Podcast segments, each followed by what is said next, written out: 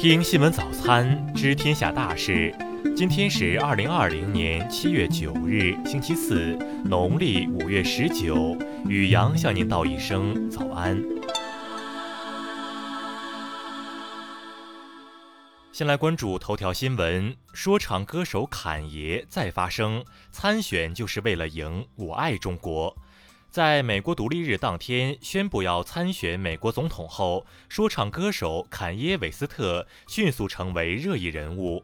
韦斯特曾经是美国总统特朗普的支持者，但在八日发表的一份采访中，他表示自己不再支持特朗普了，竞选总统是为了赢。韦斯特说：“如果特朗普参加大选，他就将以共和党人的身份参选；反之，他就将以独立候选人的身份参选。目前，自己的两位顾问是妻子真人秀明星金卡戴珊以及特斯拉 CEO 埃隆·马克思。对于竞选纲领中的外交政策，韦斯特承认还没有计划好。他表示自己将首先着眼于用我们伟大的军队保护美国。”此外，韦斯特在采访中透露，自己二月时曾患上新冠肺炎。他还对新冠疫苗表示了怀疑。韦斯特小学五年级时曾随在华工作的母亲在中国生活过一年。在采访中，他直言“我爱中国”，并表示新冠肺炎不是中国的错，也不是中国人的错。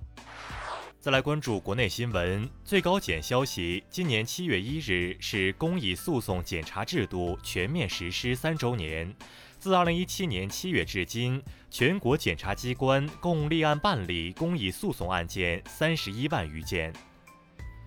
国家发改委、住建部等十二部门近日印发文件，提出支持民营企业参与交通基础设施建设发展。国家文物局近日发出通知。各地文物部门和文博单位密切注意气象和地质灾害预报，切实采取有效防汛措施，保障文物和人员安全。商务部与市场监管总局近日联合下发通知，就今年取消商务领域外资审批备案后如何落实外资投资信息报告制度，向各地明确工作要求。工信部日前召开会议，指出，当前全国携号转网服务总体平稳，申请服务的用户量快速上升，已累计提供有关服务九百四十万人次。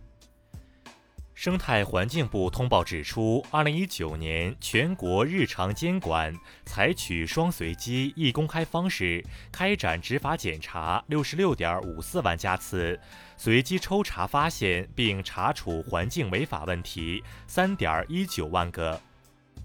国家铁路集团数据显示，今年上半年全国铁路发送旅客八点一八亿人次，受疫情影响，同比下降百分之五十三点九。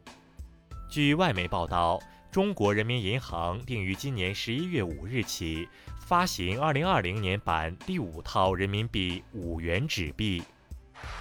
再来关注国际新闻，美国政府近日正式通知联合国，将于明年七月退出世界卫生组织。目前，美国新冠累计确诊病例已接近三百万例，死亡人数超过十三万。美国总统特朗普七日表示，希望美国学校能在秋季重开校园，为此他将向各州州长施压。他同时提及，年轻人新冠病毒感染死亡率较低。美国副国务卿、朝鲜政策特别代表斯蒂芬·比根七日至九日到访韩国。比根称，美国支持韩朝合作，随时准备与朝鲜对话。当地时间七日，联合国人权理事会第四十四届会议期间，中国人权研究会同非政府组织世界和平理事会共同举办美国种族主义问题视频研讨会。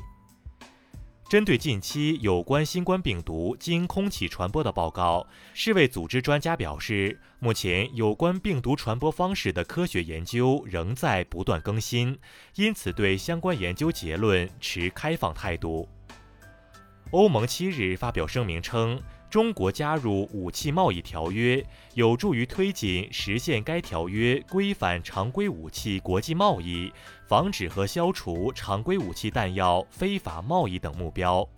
昨日，朝鲜最高领导人金正恩前往锦绣山太阳宫参谒，纪念朝鲜已故最高领导人金日成逝世二十六周年。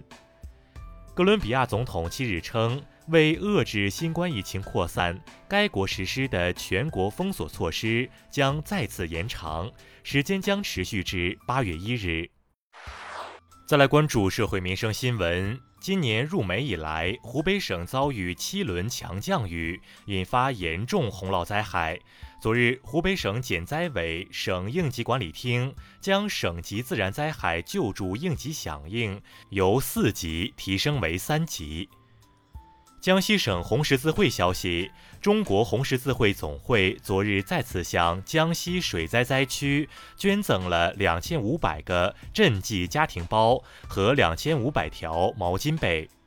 昨日，安徽大别山区和沿江江南部分地区仍降大雨到暴雨，局部大暴雨。安徽省气象台于当日十四时三十分继续发布暴雨黄色预警。云南昆明昨日发生4.2级地震，地震第一时间约有一百名高考生跑出考场，在监考老师有序组织下，考试七分钟后恢复正常。日前，江苏常州一小学生坠楼身亡，习作被老师批负能量，当地教育局昨日通报称，给予涉事教师袁某某党内严重警告处分，并降低其岗位等级。